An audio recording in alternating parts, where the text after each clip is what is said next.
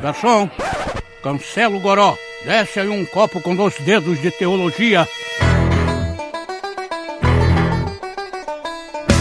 Seja muito bem-vindo ao Baixo Clero, o podcast do Dois Dedos de Teologia. E no nosso podcast de hoje, nós recebemos alguns nomes ilustres para a gente falar sobre quando ajudar machuca, sobre os desafios do relacionamento social da igreja com os miseráveis, com os pobres, com os necessitados, com pessoas em vulnerabilidade social e sobre como fazer isso sem machucar o pobre e a nós mesmos. Para isso, temos hoje aqui Saulo Ribeiro, pastor da Igreja Cidade Viva. Seja bem-vindo, Saulo. Oi. Temos também aqui Miguel Alisson, pastor da Igreja Cristã Evangélica de Sobral. Esse é o nome, Miguel? É exatamente isso. Uhul! Bom dia!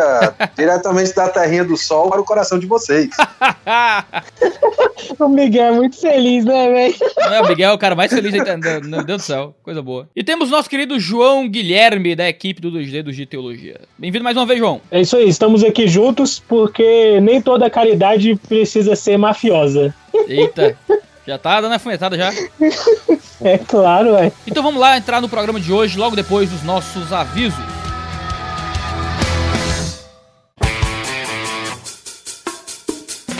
E os nossos avisos são sempre curtinhos, é só para lembrá-lo que o nosso podcast faz parte da grande gama de conteúdo gratuito que a gente entrega aqui no YouTube e em outras mídias para você que acompanha o Dois Dedos de Teologia. E que só é possível enviar tanto conteúdo de graça pela internet porque nós temos, primeiro, apoiadores que cadastraram cartão de crédito para todo mês ofertar 5, 10, 15 ou quantos reais puderem dar por mês ao Dois Dedos de Teologia para financiar os custos de produção do nosso canal. Todo o recurso que é enviado pelos patrões é totalmente investido para manter o Dois Dedos de Teologia funcionando. E também com os recursos pagos que existem aqui no canal, como o nosso curso online de teologia, o Teologia Descomplicada, onde você é introduzido a teologia a partir do zero, tendo a mim, Iago, como seu professor, e o Review, o clube de assinatura literário do Dois Dedos de Teologia, onde você pode pagar menos de 60 reais por mês e receber lançamentos na sua casa com frete grátis, sempre um valor em livro muito maior do que aquilo que você pagou de mensalidade. Não deixe de nos acompanhar nas nossas redes sociais, arroba dois dedos de teologia em tudo, para saber mais do que a gente tem produzido. Então vamos lá pro programa de hoje que tá muito legal.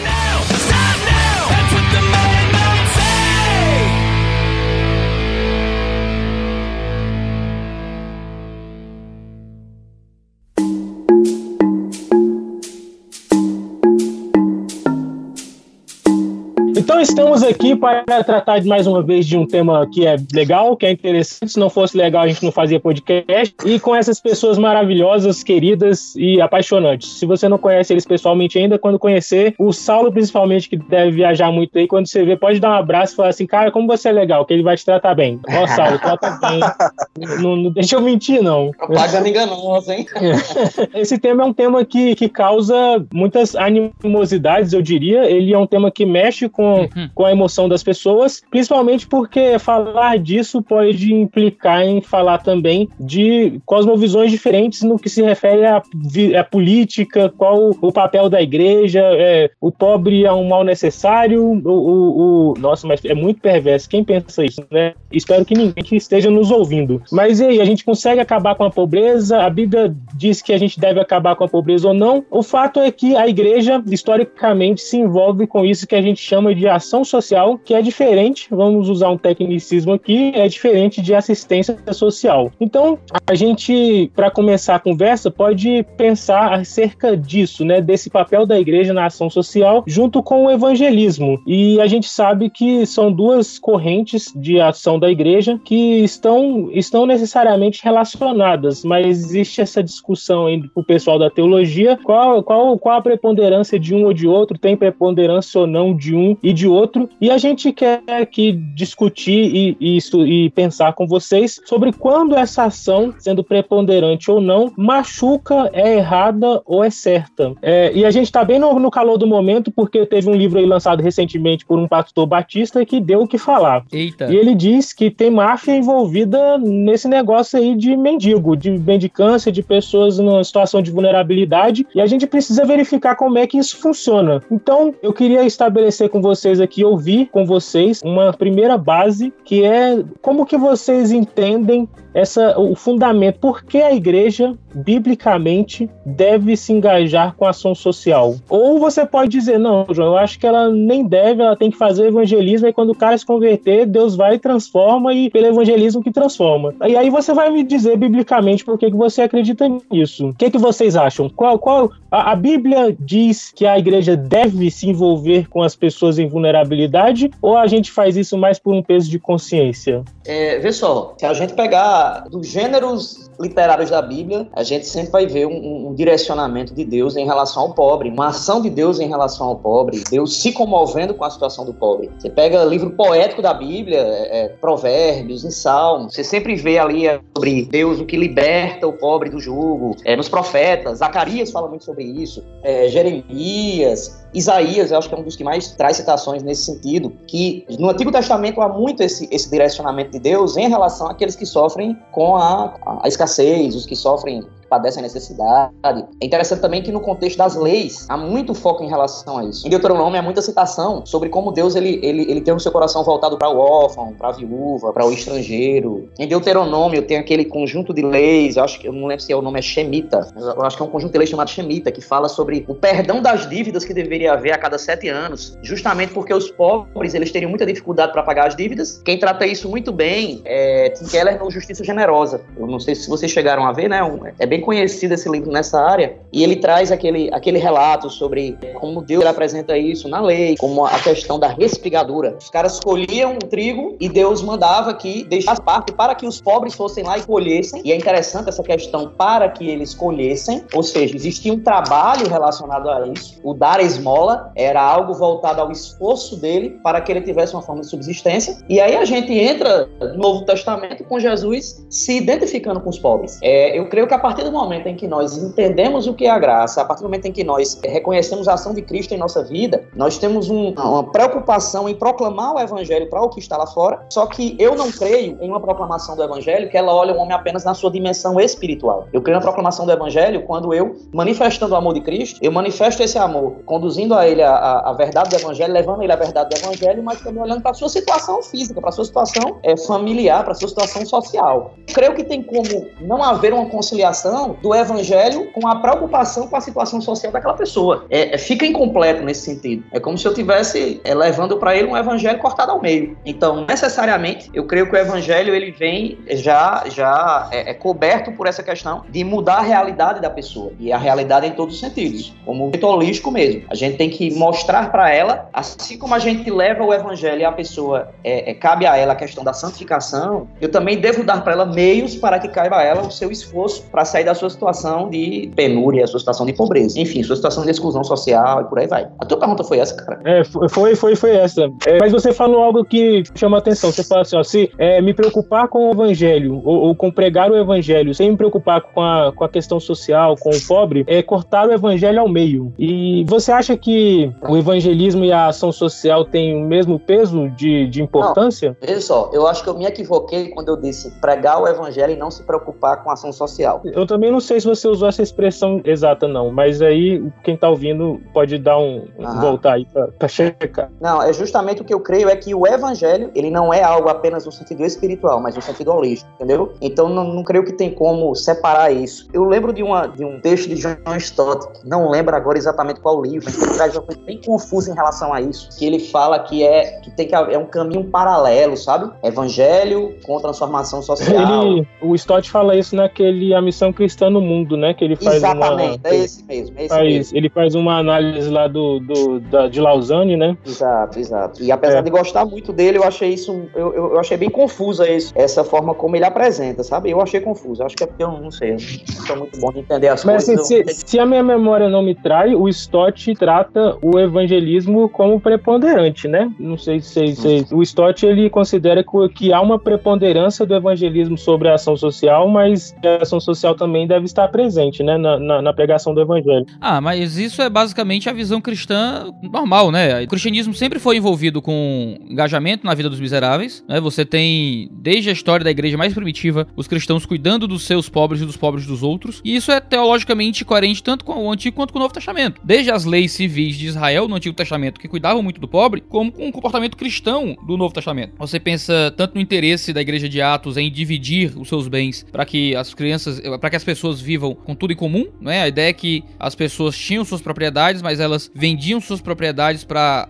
que a igreja administrasse, para que as pessoas não vivessem em miséria e eles pudessem viver se servindo ali. Mas aí você vai lendo as cartas e você percebe esse mandamento constante, assim, de cuidar do pobre, de ajudar igrejas que têm necessidade, ah, sobre as viúvas verdadeiramente viúvas, que Paulo vai desenvolver, não é? sobre trabalhar para ter com que ajudar os outros. Tudo isso faz parte do que o cristianismo representa. Tiago fala bastante sobre isso, de que alguém chega pedindo ajuda uh, e a gente vai não dar, a gente diz, ah, que Deus te ajude aí, que Deus te abençoe. Uh, o cristianismo tem uma longa tradição de cuidado com o pobre e questionar o cuidado com o pobre nunca foi uma questão. Uh, existem pouquíssimos cristãos, ou geralmente assim, é aquele subgrupo maluco de internet que vai dizer que caridade não é algo que o cristão deve fazer. Mas o, o que acontece é que existe um grupo que tem ido pro outro lado, né? Que é a ideia de que a caridade ela é tão importante quanto a, o evangelismo e que a caridade às vezes por si só é evangelismo e é tradução do evangelho, como o pessoal da teologia da libertação, como o pessoal da teologia da missão integral e variantes. Eu, eu só queria fazer uma, uma, interrupção mais uma vez aí. Essa, essa questão do, do preponderante é que tem sido, tem sido alvo de muito equívoco. Quando o cara pega esse preponderante e diz, não, o que tem que estar à frente é o evangelho, e ele vai fazer o evangelismo, mas ele realmente esquece a necessidade do pobre. Eu creio também dessa forma, eu só não concordo com a forma como muito, muito da, da igreja cristã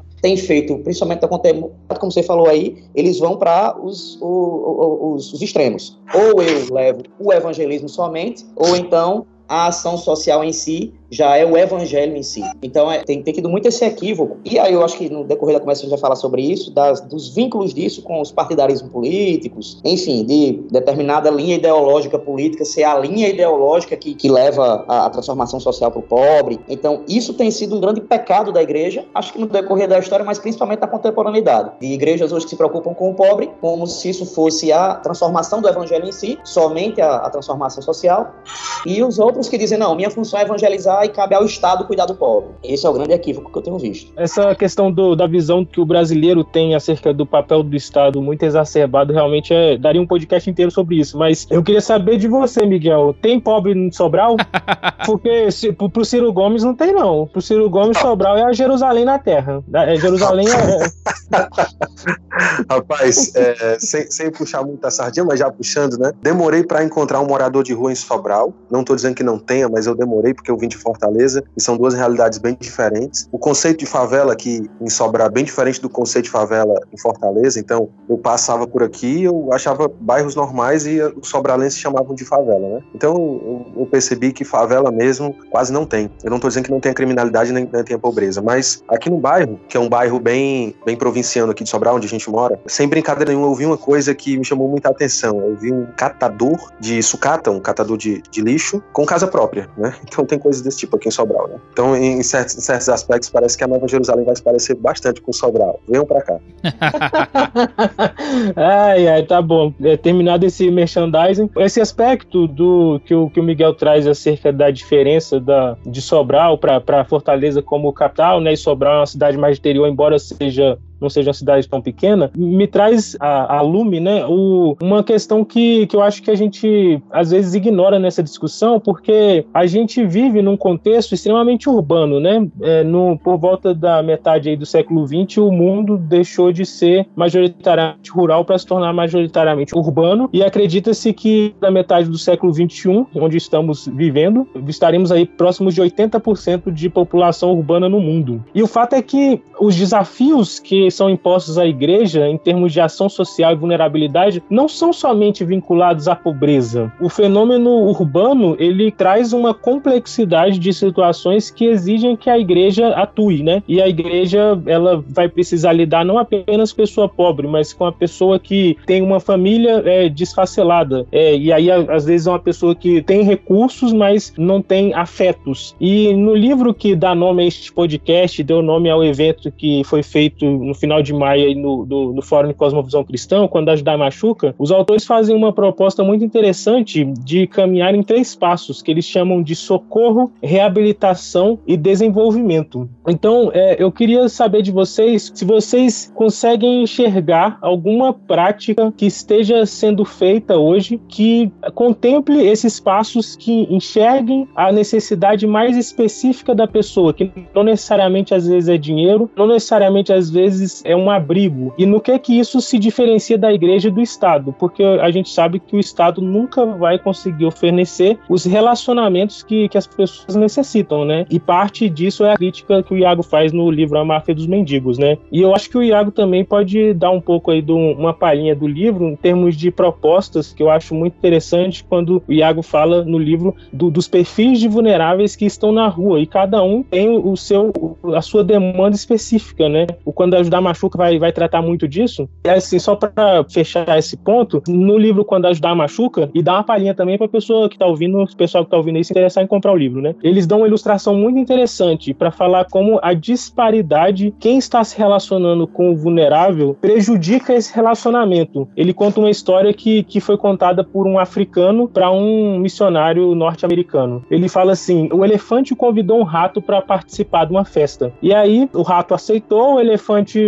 né, deu aquela festa, e o elefante tá lá ó, se divertindo. E, e aí, rato, vamos se divertir aqui, a festa tá muito boa e tal. Aí quando acabou a festa, ele não, não viu o rato. Cadê você, rato, onde você está? O rato estava pisoteado pelo elefante, estava soterrado lá na areia. O africano falou: vocês são o elefante, nós somos o rato. É, essa é a sensação que a gente tem quando vocês vêm nos ajudar. E eu acho que a gente erra grosseiramente quando a gente restringe a nossa ação social à questão material, né? E esse é um pecado imperdoável para a igreja, porque a igreja lida necessariamente com a transcendência, né? Então, o que que vocês acham dessa? Eu queria ouvir de vocês acerca desse desafio da igreja, vocês três com a igreja, acerca da, da diversidade de demanda de vulnerabilidade que temos na vida urbana hoje. Talvez a tese central do A Máfia dos Mendigos é justamente sobre como a nossa caridade tem sido ineficaz para combater a miséria, porque as origens da miséria não é simplesmente financeira. As origens são espirituais, são humanas, são morais. O que acontece é que muitas vezes a gente tem pessoas envoltas no cultura de caridade pensando mais em si do que no outro. Eu tô. E, e é muito comum, por exemplo, de, da teologia católica, não da teologia de fato, mas da teologia que se faz no Brasil hoje de boteco, de internet, sabe? De muitos católicos, ou pessoas que pretensamente dizendo católicas, que falam fora da caridade não há salvação, chamando a ideia pro fato de que, não, a gente dá caridade não é por causa do mendigo, é por causa daquilo que a caridade causa em nós, é por causa daquilo que a gente recebe através da caridade e tal. E isso é todo o problema. O problema tá muito relacionado com o fato de que a gente faz caridade sem se importar com quem vai receber a caridade. Então, se eu tô me sentindo bem, se tá me dando um senso de engrandecimento espiritual, se é algum tipo de entretenimento moral para mim, então não importa se minha caridade vai gerar mal em quem recebe, se eu não vou desenvolvê-lo, se eu não vou reabilitá-lo, se eu não vou levá-lo para um relacionamento com a vida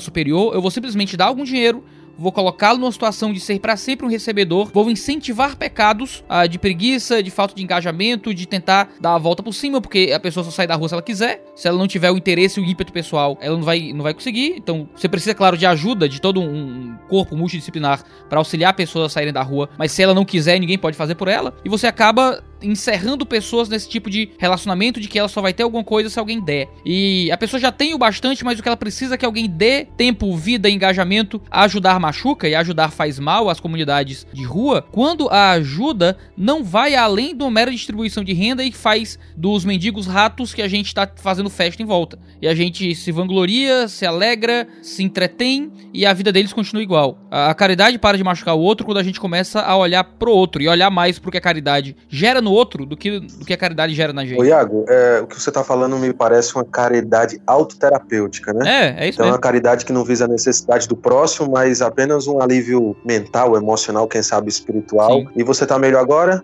Agora tô. Alguma coisa parecida com isso, né? É, tipo, é um, é um antidepressivo barato, sabe? Existem várias definições para serviço social, assistencialismo, ação social, mas tem uma, tem uma divisão que eu, que eu acho interessante. É, a igreja ela sabe muito fazer assistencialismo. Porque como é que a gente poderia, para facilitar o entendimento, dizer o que é assistencialismo, que seria algo que eu considero no sentido mais negativo? O assistencialismo é aquilo que busca socorrer o homem em uma necessidade agora urgente, é filantropia, ministração de, de algo na vida daquela pessoa e a, a obra realmente é, é, é, é imediata. Já a que a gente chama de ação social, que visa transformação, ela busca eliminar os motivos da, dessas necessidades que o homem está tendo, buscar engajar esse excluído em atividades que gerem para ele uma, um desenvolvimento econômico, a busca pela transformação das, das, estruturas sociais dele, enfim, a busca pela justiça do homem mesmo. Isso, isso é muito diferente. Isso que você falou, Iago, está bem dentro do assistencialismo mesmo. A pessoa vai lá e dá algo, por exemplo, ah, dou uma cesta básica pro cara e estou me sentindo bem com isso. Só que a cesta básica que eu dou pro cara, ele vai eliminar um sofrimento imediato. Daqui a uma semana, duas semanas, ele vai estar no mesmo sofrimento. E aí eu acho que um dos principais problemas em relação a isso, um é porque é necessário haver essa mudança dessa, como o pastor Miguel falou agora, a eliminação dessa caridade terapêutica é quando você realmente se volta para aquilo de Mateus 7,12, que eu gosto muito desse versículo quando Jesus disse que tudo aquilo que você quer que o outro faça a você, faça primeiro você a ele. É quando eu começo a me colocar no lugar do outro, ver que necessidades ele tem e como fazer algo para que realmente seja relevante na vida dele e não apenas imediato, algo que apenas sirva para massagear meu ego. Tem que haver primeiro na igreja uma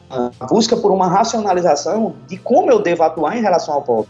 Não é simplesmente dar para ele o que é imediato, mas algo que realmente traga uma transformação para a vida dele. Muito disso, cara, tá no problema do planejamento, falta de planejamento na atuação social da igreja. E aí, às vezes, por fazer isso sem planejamento, a gente gera muito esforço da igreja, boa intenção, mas algo que não dá resultado do outro lado e gera frustração em quem você está levantando para atuar socialmente. Então acaba que fica um ciclo de levanta pessoas, vão até lá, fazem algo que é imediato, a pessoa volta para a mesma realidade e os que foram se sentem frustrados já não vão mais. Eu preciso levantar novas pessoas que vão para lá e fica um ciclo de muito esforço para pouco resultado. Essa, essa coisa que você falou do planejamento me fez lembrar uma outra parte do livro, do Quando Ajudar Machuca, que é muito interessante, que eles contam, eles trabalham, o livro é muito didático, muito prático, então eles trabalham com muitas ilustrações legais e eles contam uma ilustração que é seguinte: ele fala assim, imagina que você tem uma, você está numa igreja, você pertence a uma igreja e aí de repente entra na sua igreja o Donald Trump. E aí no, o contexto do livro é outro, né? Que o, o, Donald Trump hoje é presidente, mas na época o contexto, a referência do livro é, é um homem rico, né? Americano, que é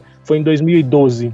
Ele não era nem candidato, nem sonhava. Mas enfim, imagine que o Donald Trump entre na sua igreja. E aí você está justamente fazendo uma reunião na igreja naquele momento de planejamento. Você está planejando para o ano as suas ações, aí inclui ação social, inclui tudo. E aí o Donald Trump levanta a mão e fala assim: gente, por que vocês não constroem um ginásio? E aí o que é que você pensa? O líder, da, no caso, pensa: ele pensa assim, se o Donald Trump está oferecendo de construir um ginásio, é porque ele vai pagar pelo ginásio. Se ele vai pagar pelo pelo ginásio, eu quero esse ginásio. É porque eu, se ele se engajar e construir o ginásio, ele vai acabar contribuindo com outras coisas que a gente precisa. E aí então a igreja larga o seu planejamento, constrói o ginásio e o Donald Trump simplesmente segue em frente. Ele vai visitar outra igreja para, sei lá, contribuir com outro ginásio. E a igreja não tinha estrutura para manter aquele ginásio. Então ela deixa, de como o ginásio atrapalha e dá gasto e exige pessoas que ela não tem para manter, ela deixa de fazer o que poderia estar fazendo e, e não cuida como deveria do que ela tem, que é o ginásio. E aí eles falam assim: você que é da igreja, de uma igreja urbana que está fazendo a sua social, você é o Donald Trump.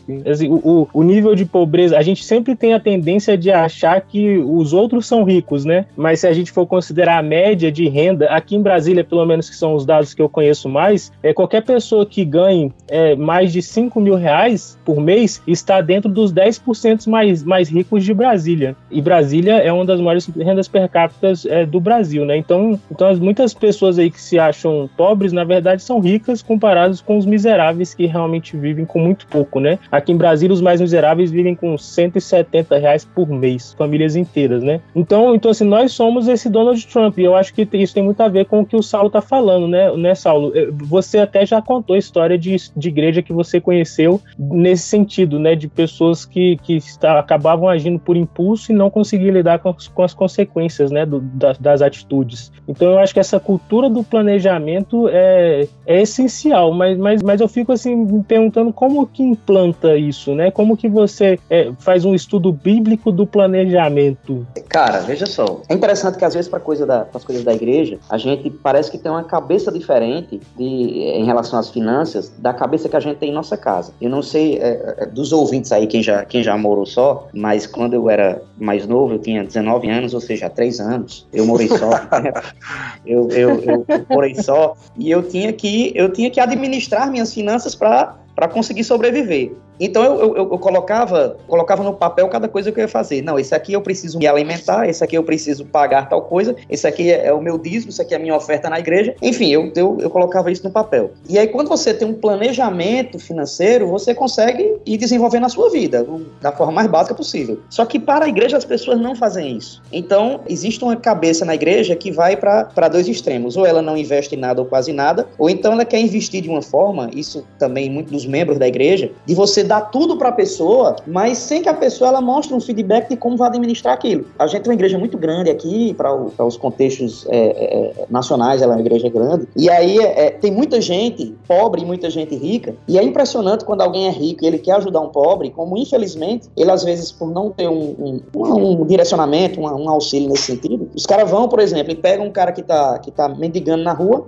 e aí aluga uma casa para pessoa, compra todos os móveis no LX, bota o cara lá, coloca o cara para trabalhar na empresa, tudo de repente e vai dar tudo errado. Porque não há justamente um planejamento de como vai ser aqui. Se a gente não tem planejamento em nossa vida, vai dar errado. Já teve casos, alguns eu, eu, contei até lá no fórum, lá em Fortaleza, de igrejas mesmo, que, que, igrejas que têm muito arcabouço financeiro, e aí o pessoal me chama lá, não, a gente está querendo fazer uma, um, uma, um investimento de, de, desse valor aqui na área social. E, cara, quando você vai ver os planejamentos do cara, são as coisas mais absurdas do mundo. Então, lembra muito realmente o, o livro do Colbert, né? De como não há uma, uma visão realmente do outro lado, mas de forma que seja gradativo, que seja planejado, para que haja uma, uma organização financeira. É, infelizmente, a gente passa muito por isso, também por a gente não pegar ferramentas de fora que serviriam muito para gente. Por exemplo, um curso básico de gestão de finanças resolveria muita coisa. Porque se eu fizer um curso básico de gestão de finanças, qualquer cursinho do Sebrae, por exemplo, vai facilitar muito a vida da igreja na gestão de recursos do que é para o social, do que é para o próprio pagamento de funcionário, enfim, e, e para os próprios membros também. Mas falta isso nas igrejas. As igrejas não se preocupam com isso. Eu estou dizendo as igrejas no sentido geral, viu, gente? Eu sei que as de vocês têm se preocupado. Mas no sentido geral, as igrejas não se preocupam com isso. Em como levar o seu próprio membro a gerir os seus recursos de forma que adorem, que, que, que agrade ao Senhor. Ter humildade para parar e ver, eu preciso de ajuda, isso vai reverberar em toda a área de nossa vida. E uma delas é o cuidado com o pobre. É legal. A, a, a, falta planejamento mesmo, mas assim, em termos um pouco mais teológicos, eu queria saber o seguinte, é, e talvez o Iago queira, queira responder. É,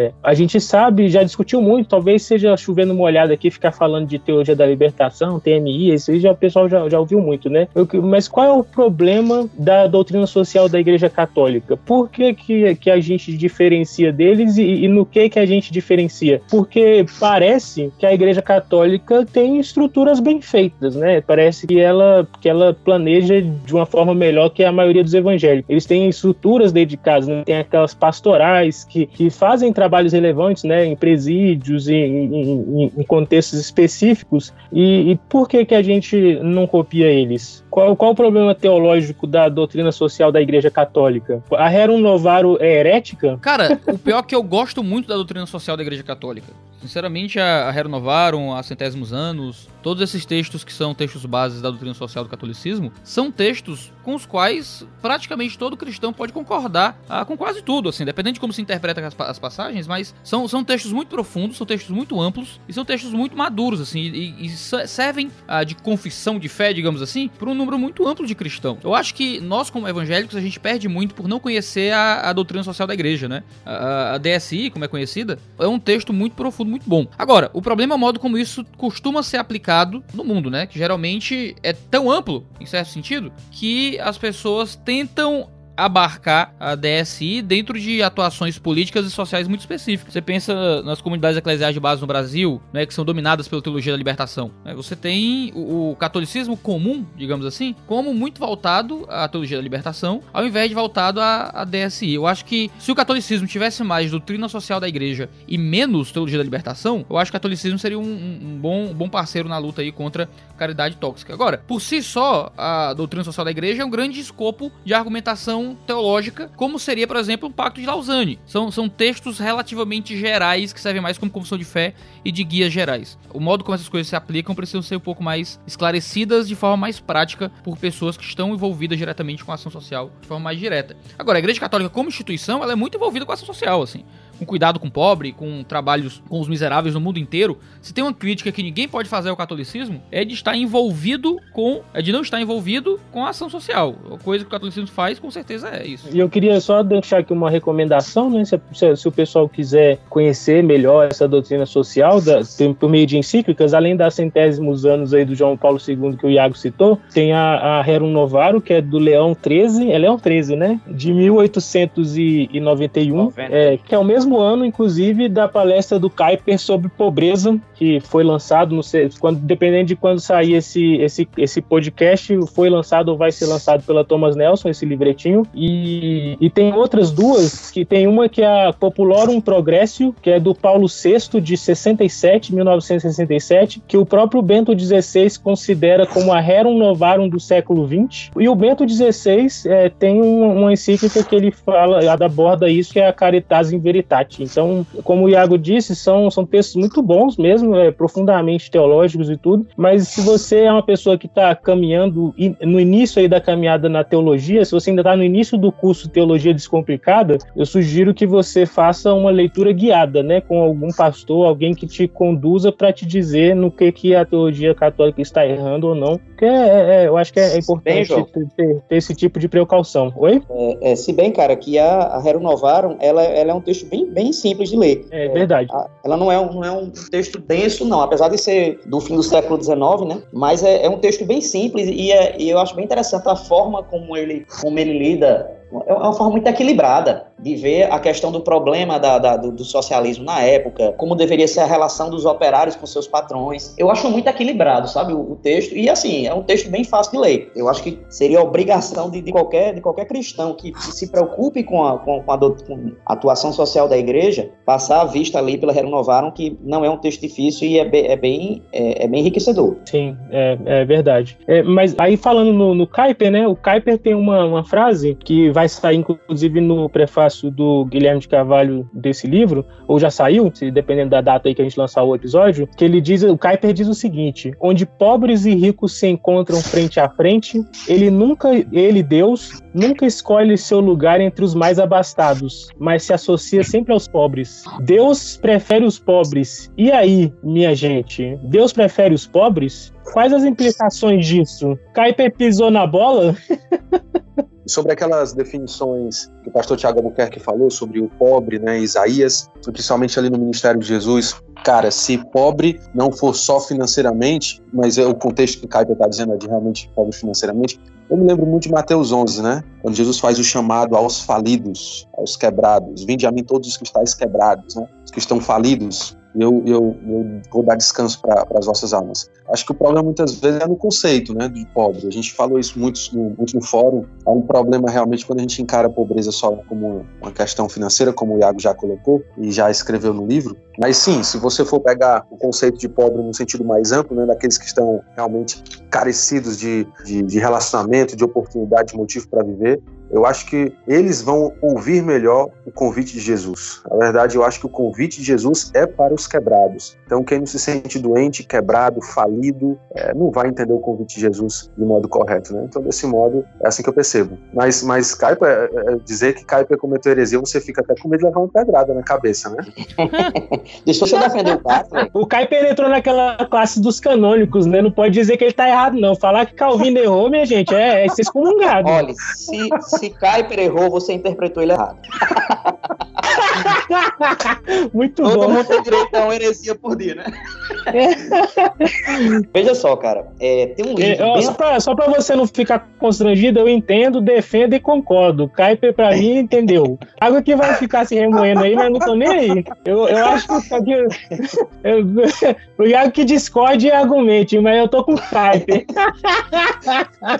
cara, vê só eu, eu entendo o que ele fala é, no sentido da realidade do pobre na época de Cristo. O pobre era aquela pessoa que não existia perspectiva nenhuma para ele de mudança. Então, assim, tem um, tem um livro bem antigo de, de Matheus e Camacho, ele é da editora Paulo, se eu não me engano. É, eu li ele há, há, uns, há uns 20 anos, é um livro bem antigo, que ele trata muito o problema da pobreza na época de Jesus. Jesus é a sociedade do seu tempo. Me impactou muito na época, quando ele falou sobre o, como era o pobre na, na época de Cristo. Ele era aquele tipo de pessoa que ele não tinha expectativa de mudança a não ser se viesse do próprio Deus. É diferente hoje do pobre no nosso contexto, por quê? Porque o pobre hoje ele tem uma série de, de, de, de instrumentos que podem levar o, a, o socorro para ele. É diferente, por exemplo, eu não sei que já tive a oportunidade de, de, de ir para um lugar onde há realmente fome. Esse conceito de fome é interessante porque a gente usa ele de forma equivocada, apesar de no sentido de que a palavra fome não é bem o que a gente, o que a gente usa. É, fome é quando não há perspectiva de alimento. É, é, e apetite é quando a gente não tem alimento agora, mas a gente sabe que vai ter. Poucas pessoas já, já tiveram fome realmente, já passaram fome. Eu já desmaiei de fome, eu sei o que é fome. Quando você vai na África, por exemplo, é um país muito pobre, quando eu tive em algumas regiões da África, eu via realmente o que era aquele pobre no sentido das palavras de Cristo para o pobre. Era aquela pessoa que ela não sabia se, se, se, se ia ter alimento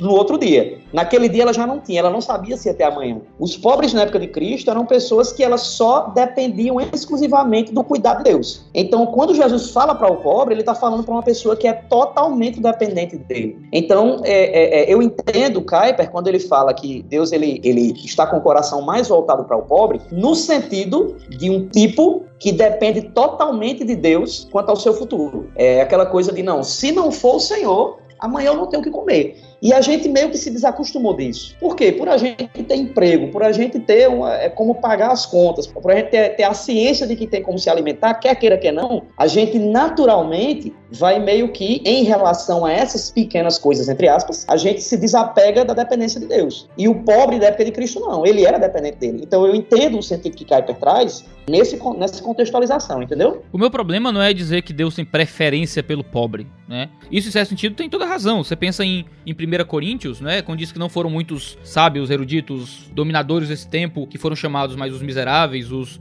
os menores, os que eram loucos para esse mundo. Deus faz isso para mostrar uh, de que não é pelo, pelo mérito humano, pela capacidade humana que os homens chegam a Deus. Eu não tenho absolutamente nenhum problema, nenhum problema em dizer que Deus olha para o pobre de forma especial, que ele já é alguém que não tem consolo e alento nesse mundo. O meu problema são as aplicações práticas disso na teologia comum da missiologia latino-americana, ou nas esquerdas de forma geral. Né? Pensa, por exemplo, na, na, defesa da hipossuficiência presumida, na ideia de que o, a justiça do trabalho é um, um instrumento para a justiça social e que você tem que fazer distribuição de renda através de justiça do trabalho, que é uma ideia muito comum no Brasil. Aí eles vão dizer o seguinte: sempre que o rico e o pobre entram em conflito, Deus fica do lado do pobre. Isso para mim já é um absurdo, porque a escritura vai deixar claro que na justiça não torça, uh, não, não torça a justiça nem pro lado do pobre nem pro lado do rico. A justiça não pode ser torcida pro lado nenhum dos dois, né? Mas a, o que é certo é que tem que ser estabelecido. Na, o meu problema não é dizer que Deus tem predileção pelo pobre, é o que é que isso significa na prática, na aplicação eclesiástica e política nas igrejas que vão olhar para isso e vão interpretar isso de forma muito maior do que aquilo que, que Deus realmente está fazendo. Eu acho que uma visão equivocada que acaba influenciando nisso é na questão da bondade, né? A verdade é que muita da bondade inerente do ser humano. A verdade é que muito crente, muita gente aí de igreja reformada até acredita na sua cosmovisão, naquele aspecto inconsciente da cosmovisão dela, ela acredita que há uma bondade inerente em certos grupos de pessoas. E tem muitas pessoas que fazem essa defesa da, da justiça, de, de que se colocar sempre do lado do pobre em qualquer embate, porque trabalha com essa mentalidade que o pobre é, é, é, é somente culpado do sistema, né? E a verdade é que é, essa é uma leitura equivocada. Essa percepção errada também causa um erro de leitura bíblica, né? A gente tratou um pouco disso no outro episódio episódio com o Pedro, eu e o Iago, sobre dinheiro, mas eu acho que vale repetir aqui, porque pode ter gente que não ouviu outro episódio, quando o Iago esclareceu aquela questão do oprimido, né, Iago? Que a gente sempre, a gente sempre não, mas assim, muitas pessoas é, acabam lendo aquela linguagem dos profetas de oprimido, que Deus, assim, os, nesse sentido, os profetas são muito claros, Deus está do lado do oprimido, né? Não tem o que discutir. O que a gente vai pensar é quem, quem é o opressor e quem é o oprimido. E a verdade é que o brasileiro tem aquele imaginário de que o empresário é o opressor, né? Sendo que o Estado, muita, o Estado muitas vezes é o opressor e a gente não, não, as pessoas não conseguem perceber isso. E o próprio pobre pode ser um opressor dentro do seu microcosmos, né? Então, é porque existe essa maldade que habita no coração devido ao pecado, né? Então, eu acho que isso é muito um problema mesmo de formação e a teologia precisa ter algo a dizer, né? Acho que as igrejas precisam estar preocupadas com a, com a, sua, com a formação teológica dos seus membros nesse sentido para que a, a, leitura seja a mais correta possível. E aí, a partir disso, a gente vai conseguir fazer uma leitura sadia e concordar com, com o Kuyper com o que ele disse, porque eu acho que ele disse nesse contexto aí que o Saulo colocou mesmo, né? Principalmente porque o Kuyper está junto com o Leão 13 combatendo o, o socialismo que está surgindo, né? O Kuyper é um ferrenho combatente não somente disso, mas de toda a herança da, da Revolução Francesa, que, que aí é, é outro assunto. Não, eu, eu só queria trazer um, um, exemplo disso aí que você falou sobre o Estado enquanto opressor. A gente trabalha aqui com, com, com um público, muito público em vulnerabilidade social e nós temos atuação em algumas comunidades, e aí em uma comunidade carente, a gente fez um, um, censo lá e detectamos centenas de pessoas passando por desemprego. Eu até contei essa história lá no fórum lá de Fortaleza, mas eu vou contar bem resumido aqui. E aí a gente fez uma, uma parceria com uma instituição privada e ela ofereceu é, cursos para os que estavam desempregados, e nesse curso eles iam pagar uma bolsa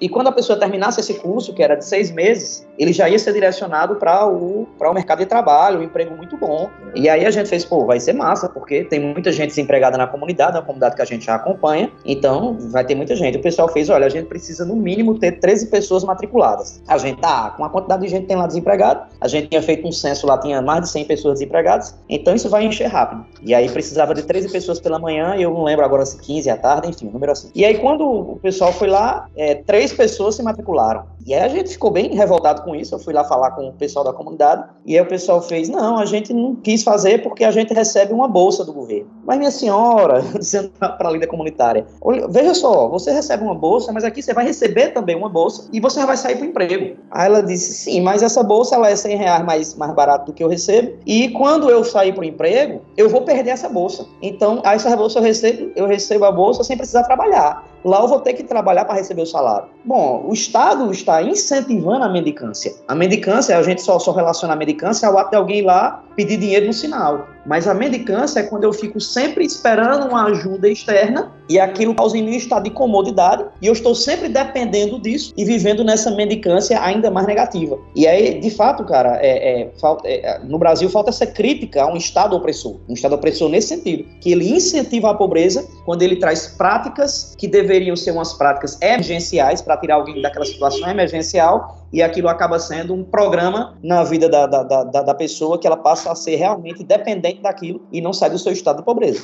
É, é a, é a questão, aí a gente vai entrar na questão do assistencialismo, né? O Quando Ajudar Machuca é, é muito interessante porque ele justamente vai lidar com o. de forma muito inteligente, eu tento usar isso no meu livro, porque foi quem melhor desenvolveu esse tipo de concepção, sobre como ler melhor as pessoas que estão sendo ajudadas. E entender em que estágio elas estão na fase da ajuda. Se elas estão na fase de alívio, de reabilitação ou de desenvolvimento. Porque uh, muitas vezes a gente, a gente fala assim, né? Ah, você tem que ensinar a, pes a, pescar ao invés de dar o peixe, não dê esmola, dê emprego, tudo mais. E o, o pessoal do Quando Ajudar Machuca faz isso de forma muito inteligente. Eles dizem: olha, algumas pessoas estão no estado de precisar de alívio imediato. Alguém está faminto. O que é que você faz com alguém que está faminto? Você dá um curso para finalizante? Não, você dá uma comida, caramba. A pessoa tá com fome. Né?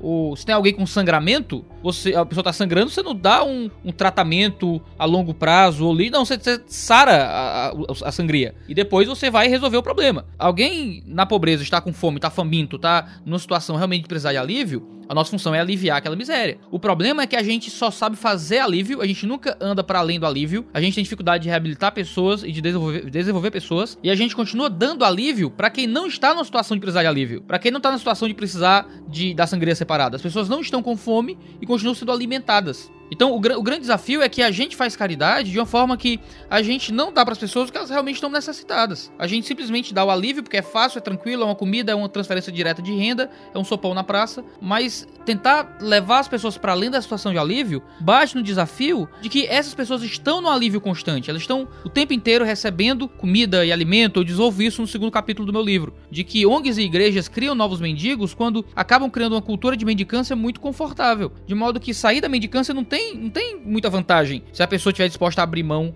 de uma série de fatores de humanidade e sociabilidade. Então, essa cultura de, de alívio constante que a gente criou impede muitas vezes as pessoas de quererem sair dessa situação para serem reabilitadas e desenvolvidas. E é justamente o que eu condeno no, no A Máfia dos Mendigos, é o que o, o Saulo viu lá na Cidade Viva. Seguindo um pouco a proposta que eu, que eu tentei colocar de fugir da, da questão social para além da, da econômica, para dizer que os desafios de vulnerabilidade hoje na, na vida urbana vão além da questão da pobreza, eu queria pensar com vocês sobre o papel da igreja em termos de cuidado com o estrangeiro no nosso contexto hoje. A gente sabe que a visão teológica vai influenciar a, a, o posicionamento da pessoa acerca do, de como deve ser tratado o estrangeiro ou não. E aí tem, tem gente no meio reformado que defende que o Brasil deve ter uma, uma ação mais, mais dura é, com, com os estrangeiros, com esses fenômenos migratórios que a gente vive, né? Não somente da Venezuela mas é, na, na, na, Síria, né? A Síria vive uma crise profunda e, e vai gente para o mundo todo. Como que a igreja pode contribuir ou, ou no que que a igreja se diferencia para cuidar desse estrangeiro que chega no Brasil? É, nós aqui que somos cristãos, qual, qual é a medida correta? O Estado, a gente deve construir muro na fronteira com o México? Isso está certo? Biblicamente isso está errado? Quem que está certo? O, o Trump ou o Trudeau lá no Canadá que tem uma política de, de receber estrangeiros que é extremamente ampla e tem povoado o, o seu país com, com estrangeiros, não somente Trudeau, né, mas é uma política de mais tempo no Canadá, de que recebe estrangeiros de uma forma bastante é, engajada. É, quem está certo? Eu tenho uma resposta, eu tenho uma resposta muito clara e direta sobre isso. Pois, pois, pois diga.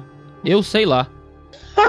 eu, eu, eu tenho uma proposta, viu, Iago? Tenho uma proposta. Qual é essa proposta? Para a gente poder colocar isso numa pauta de próximos fóruns a gente desenvolver, cara, uma teologia, uma cosmovisão de imigração, de trato com o estrangeiro, isso falando de política, sociologia, até a aplicação da igreja local. Eu tenho pensado sobre isso, é, me desculpe fugir um pouco aí, mas eu, eu, eu sempre, eu que sempre isso, cara, quis... Tá no tema, tá no tema. Quem manda no podcast é o convidado. Se você quiser falar aqui de predestinação, a gente segue, cara. tá bom. Segue. Tá aí o editor depois resolve, deleta umas coisas, mas a gente segue. É, eu, eu, eu, eu sempre pensei numa igreja, uma, uma igreja com membros né, de várias nações e tal, uma igreja colorida, né? Me permitam esse termo aí, igreja colorida. Então, rapaz, rapaz, é melhor você usar outra ilustração, que igreja colorida pode é, dar não, um eu, problema eu, pra você, viu? Eu vou te falar. A gente vai sair hoje no blog do Júlio Severo. Não, não, tô falando, tô falando nações aqui. E aí, quando, quando eu cheguei por aqui, nessa terrinha, é, eu fui, fui numa pastelaria e tinha chineses, né? E eu vi que não, é, que não tinham só alguns, alguns orientais, mas tinham muitos, cara. Tem, tem no shopping, tem tudo quanto é canto que a gente chega aqui. Vez por outra a gente tem alguém aqui oriental e muitas universidades aqui, gente africana e tal. E, eu, e, e, então na nossa igreja nós temos uma jamaicana, Micaela, se ela, vai, se ela vai ouvir esse programa, um abraço aí pra ela. E eu fiquei pensando, cara, como isso é importante, como é importante a gente já pensar, como é importante os nossos púlpitos já prepararem as nossas igrejas para essa mudança social, essa mudança mudança de cultura dentro da igreja. Isso eu comecei a pensar com, com a história, testemunho do, do pastor Tiago, que era de uma igreja rica, né? Igreja rica em Fortaleza. E quando ele foi plantar a igreja lá no Edson Queiroz, quando ele começou o trabalho missionário no Edson Queiroz, que é um bairro extremamente perigoso ainda em Fortaleza, de periferia mesmo, as crianças na, na escola bíblica de férias lá do bairro Edson Queiroz chegavam nas igrejas de rico, né? E ele brincava dizendo que ah, os filhos dos ricos brincavam de jogar água um no outro e tal. E quando o pessoal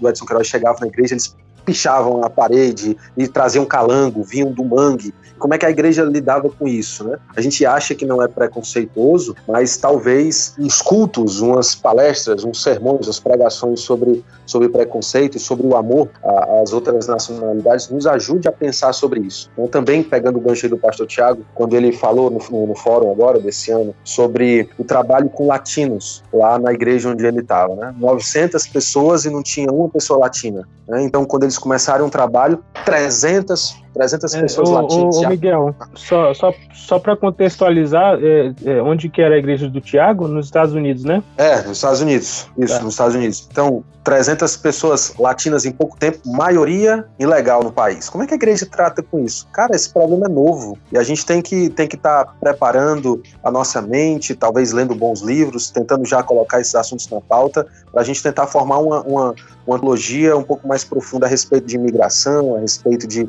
multiversidade. Eu vou falar diversidade de novo, né? apaga essa palavra aí, mas dessa, dessa, dessa igreja. Ah, gente, ah, gente, ó, a gente não pode deixar o movimento político roubar palavras que são corretas, não, viu? Diversidade é, é bom, não é ruim, não. Diversidade é coisa boa. O contrário de diversidade é igualdade. Não, não precisa ter medo, não. Eu só tava brincando naquela hora. Só qualifica, só explica pro pessoal não, não, não cair. Então, esse, esse anseio por essa diversidade cultural, cara, tem, tem me feito pensar bastante, né? E aí, quando a, a, essa nossa amada irmã tirou férias e voltou pra Jamaica, pai crente, mãe crente, os irmãos crentes, ela ficou morrendo de saudade da igreja. E eu fiquei, mais uma vez, profundamente reflexivo sobre isso, né? O papel da igreja local na vida das pessoas que não são desse país, né? que independente da história que tiveram lá, chegam até aqui, encontram uma família, encontram irmãos, encontram cuidado, servem, são servidos, amam, são amados.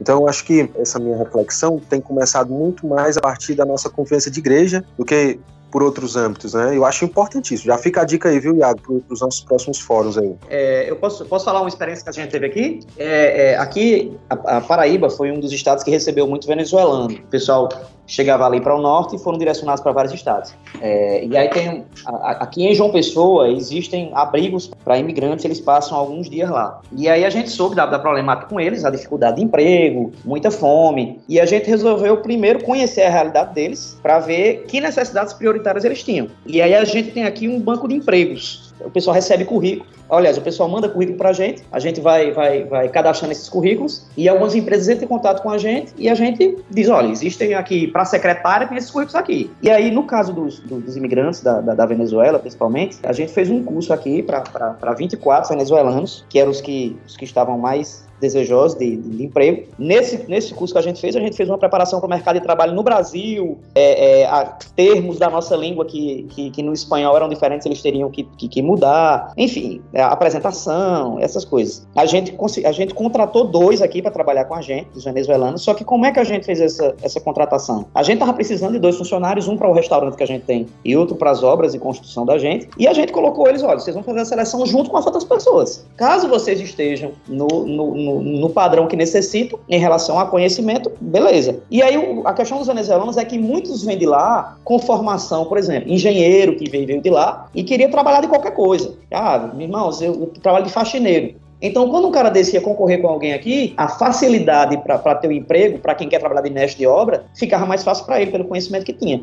Então, dois desses foram contratados por a gente, outros quatro a gente colocou pra, numa, num, em um restaurante de um parceiro nosso aqui da, da, da, Cidade Viva, e os outros a gente saiu direcionando tal. Teve o caso de um cara que foi estava morando com sua família, e aí esse cara foi ameaçado por um traficante, porque a filhinha pequena dele é, tava, tava brincando de bola, a bola que era na casa do traficante. Ele deu para ele 24 horas para sair da casa, senão ia matar ele e a família dele. E a gente teve que agir de forma emergencial. Alugamos um lugar para ele, ele tinha acabado de perder, ele, ele, ele tinha acabado de ir para essa casa. Alugamos um lugar para ele temporariamente por três meses, direcionamos para o emprego e aí ele está sendo acompanhado. Só que teve gente que queriam ser servidos, queriam simplesmente ser servidos. E aí, quando a gente conheceu esse tipo de realidade, a gente ó, mandou pastar. E aí, não, se a gente investe nesse cara, a gente vai deixar de investir em outra pessoa. E aí, voltando para a pergunta inicial do, do, do Miguel, a, a, foi Miguel, foi João Guilherme, não lembro agora, sobre o que fazer, se construir muros e tal. Eu acho que tem que conhecer a realidade. Existem pessoas que a gente tem que investir nelas e outras que a gente não tem que investir, porque não querem.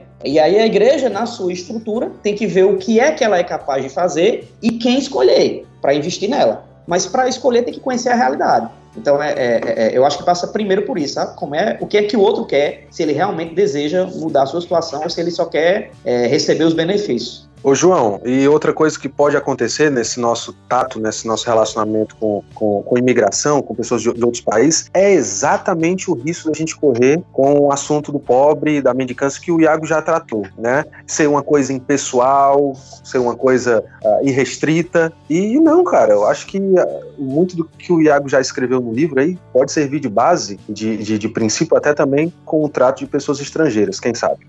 É, a resposta para política pública é uma coisa que eu realmente não, não faço a menor ideia do que, do que dizer. A gente deveria construir um muro ou não? Cara, eu não sei. Eu leio, estudo, vejo as posições, respeito os lados uh, de forma geral. Geralmente, eu, eu, não é que eu sou.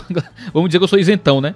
Uh, não sou isentão, eu só não sei. Eu só não sei. Quero, quero saber. Agora, uma coisa eu sei. Uma vez que a política está posta e os estrangeiros estão entrando, fugindo de dificuldade, fugindo de situações muito complicadas e estando à nossa volta, ah, aí certamente, certamente existe uma responsabilidade da igreja de alcançar essas pessoas. Muitas vezes os muçulmanos cresceram em certas regiões quando eles começaram a receber os estrangeiros para dormir em mesquitas, por exemplo. Se nós trouxéssemos estrangeiros para dormir em nossas igrejas, para que a gente conseguisse engajá-los na vida da comunidade e servi-los, nós estaríamos não só sendo cristãos nesse processo de amar o estrangeiro, de ajudá-lo, de, de servi-lo, de ajudar o pobre necessitado, como nós, nós teríamos uma ótima oportunidade de transmitir o evangelho àqueles que precisam. Então, mesmo um cristão que seja a favor de fronteiras fechadas, a build the wall, né, constrói o um muro, não vem ninguém, a política de imigração altamente rígida, mesmo esse cristão precisa ter uma política de cuidado com o imigrante altamente generosa, altamente generosa, né? Independente da sua visão política acerca de se cuida ou não do estrangeiro, ah, se, se recebe ou não o estrangeiro uh, em termos geopolíticos, uh, uma vez que ele aqui está, ele tem que ser evangelizado, cuidado na situação de necessidade e amado de uma forma que o cristianismo tem para apresentar. É, é isso aí. Eu, eu faço essa provocação porque eu fico pensando que é muito difícil a gente analisar os fatos, os fenômenos enquanto eles acontecem. Né? Daqui a 100 anos vai ser muito mais fácil analisar e enxergar o que a gente está vivendo em termos de crise migratória hoje. O Brasil não sente muito, mas é, é, é muito presente na Europa, né? É. por causa da, da crise lá na Síria, Líbia, enfim, Iraque. E eu fico pensando que, que a gente precisa cuidar para as consequências dessa crise migratória não serem parecidas com as consequências do êxodo rural, né, que o Brasil viveu, que causou essa, esse crescimento desordenado das cidades, é, em que a, traz como consequência violência e, e muita mendicância também, né. É, hoje o Brasil ainda vive um fenômeno muito presente, pouco falado, de êxodo é, do Nordeste Nordeste né, para o Sudeste, é, pessoas buscando. Brasília tem muito isso, pessoas que vêm para cá tentar a vida sem, sem eira nem beira e, e simplesmente se passam a morar na rua e, e não conseguem mais voltar para casa. Você até fala, né, Iago, de. Eu acho que você chegou a conhecer alguém na rua né, que, que era nesse contexto, né? Que a pessoa veio, foi para Fortaleza, eu acho, tentar e, e, perdeu contato com a família e acabou vivendo, né, na, naquele, naquele contexto. Eu acho que ela nem conseguiria se inserir mais no, no contexto da família dela. Isso era mais comum em casos antigos, assim, de pessoas que iam para outras cidades trabalhar e perdiam o contato com a família e ele conseguia voltar. Hoje em dia é mais difícil isso acontecer porque as pessoas geralmente têm WhatsApp, têm celular, têm número, e-mail, Facebook, Instagram. Você consegue contato com sua família se você quiser hoje. Agora, em termos de migração, isso acontece muito. O cara saiu lá do, de outro país, saiu da Venezuela, veio parar no Brasil. Para alguém ter que fugir para o Brasil, meu irmão, o negócio tem que estar tá difícil. É. Né? É. é. Não, tem, todo, mundo, tem, todo mundo querendo fugir do Brasil. Não, tem muitos paraguaios, bolivianos que, que vivem aqui no Brasil e, e, vivem em regime de escravidão, que de vez em quando é descoberto aí, né? Fábricas de, de, de têxteis e tudo. E vamos ter que. Essa, essa briga aí eu vou comprar. Essa briga eu compro aí. E, e o cara, e o cara tá.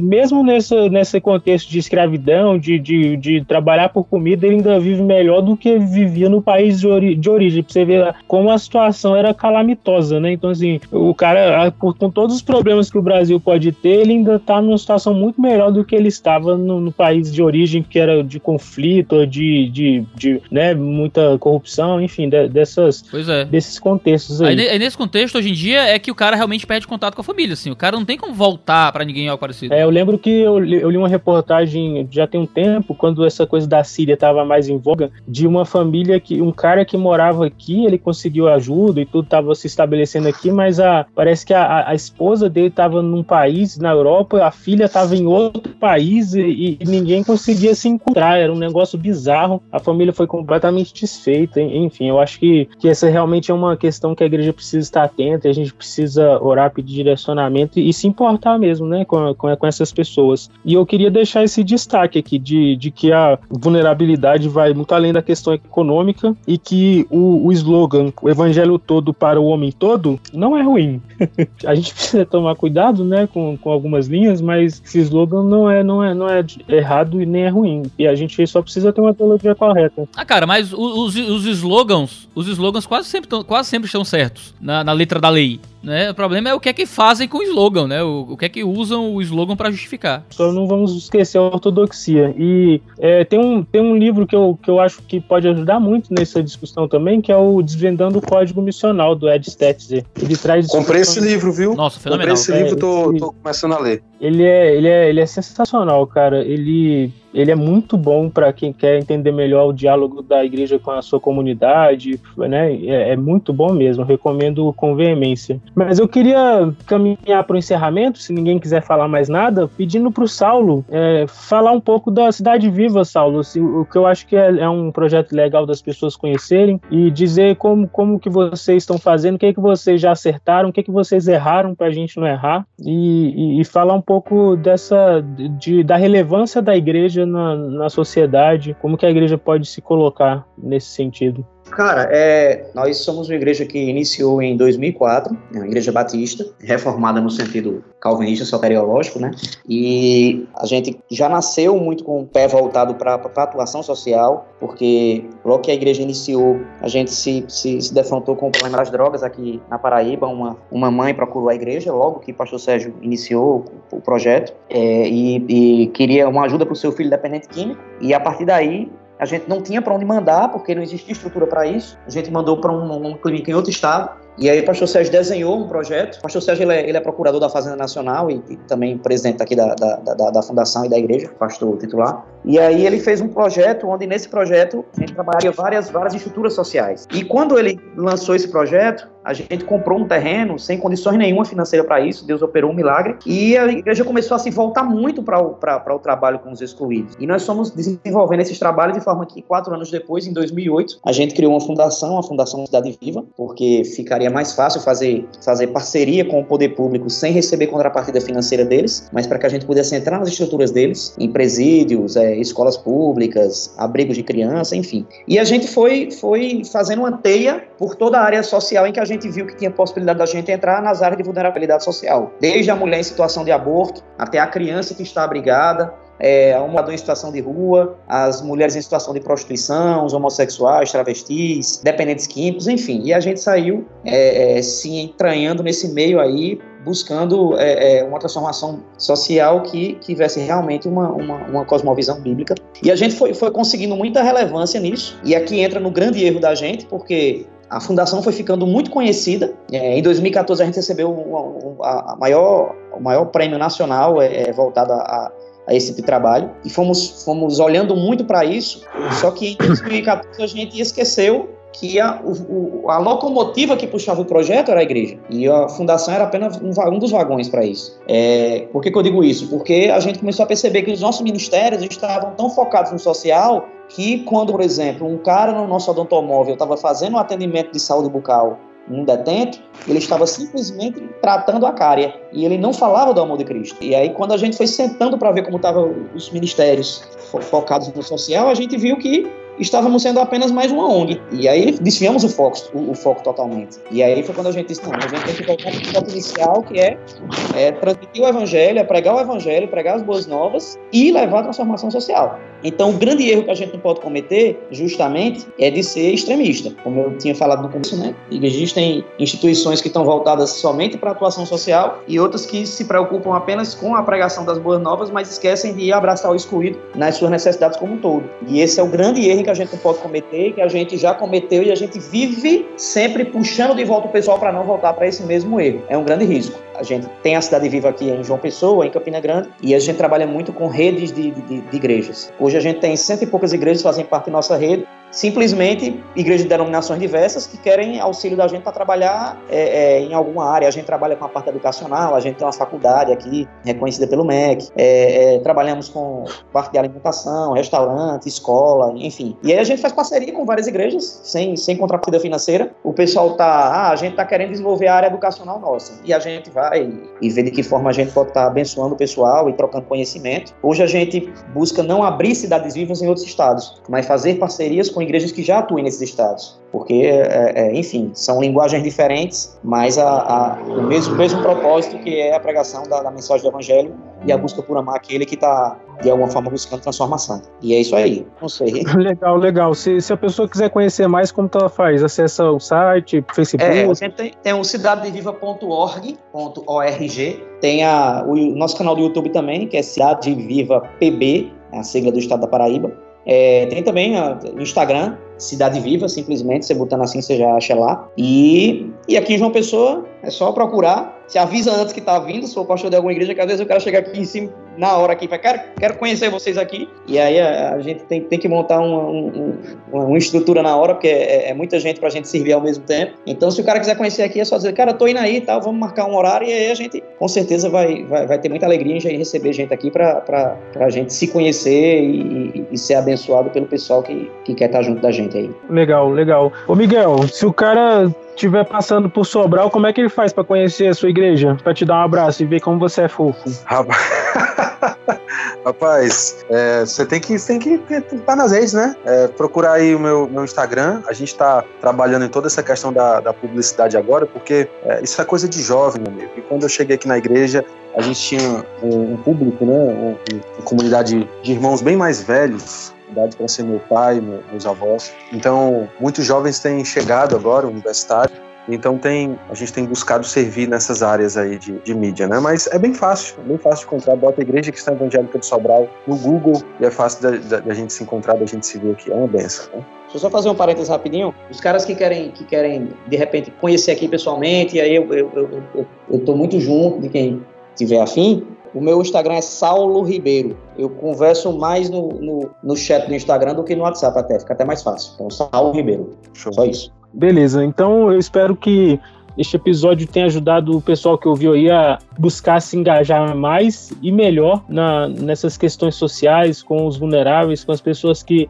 precisam de, de várias coisas. O lema do Exército da Salvação é maravilhoso, né? Pão, sabão e salvação. E eu acho que as pessoas precisam disso mesmo. E a gente precisa estar preparado a oferecer a elas a, a, a verdade que transforma, a, a, vida abundante que há em Jesus Cristo e, ampli, é, incluindo todas as áreas da vida, né? Todas as dimensões da, da nossa existência. E que você procure ler mesmo. Se você for fazer alguma resenha do, do livro do Iaga Máfia dos Mendigos, tenha pelo menos a hombridade, a honestidade coragem de ler o livro antes.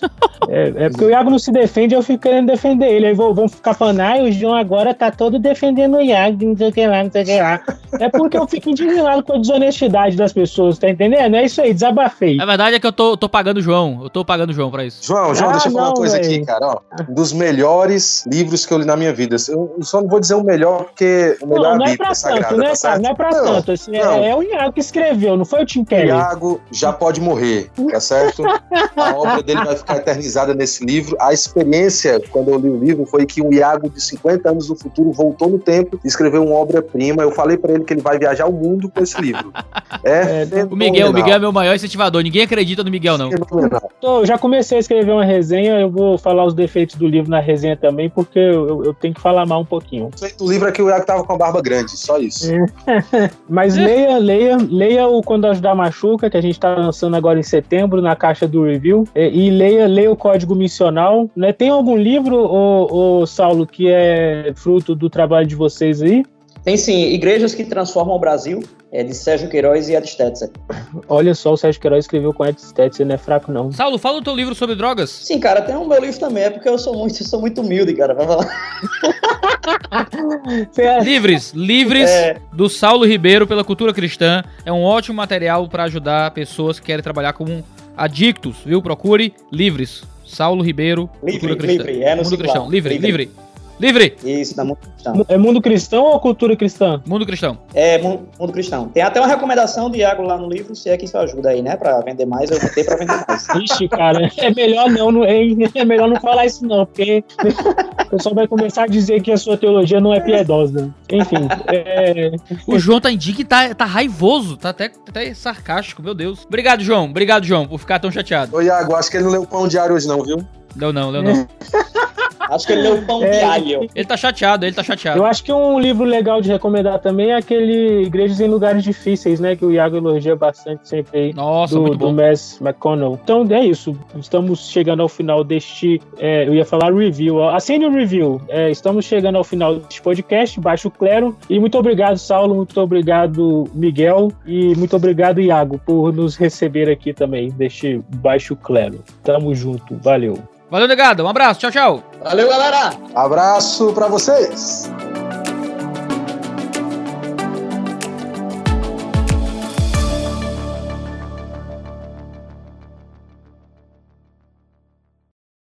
Eu, eu, tenho que criar uma, uma saudação. Eu fico com uma vontade de falar muito bem, muito bem, muito bem. É, é, essa, é, aquele muito bem do Bibo é, é genial. É, ele, ele cola. Muito bem! Não, tá, desculpa, vai. Vai, agora é sério. Este podcast foi editado por Gabriel Tuller.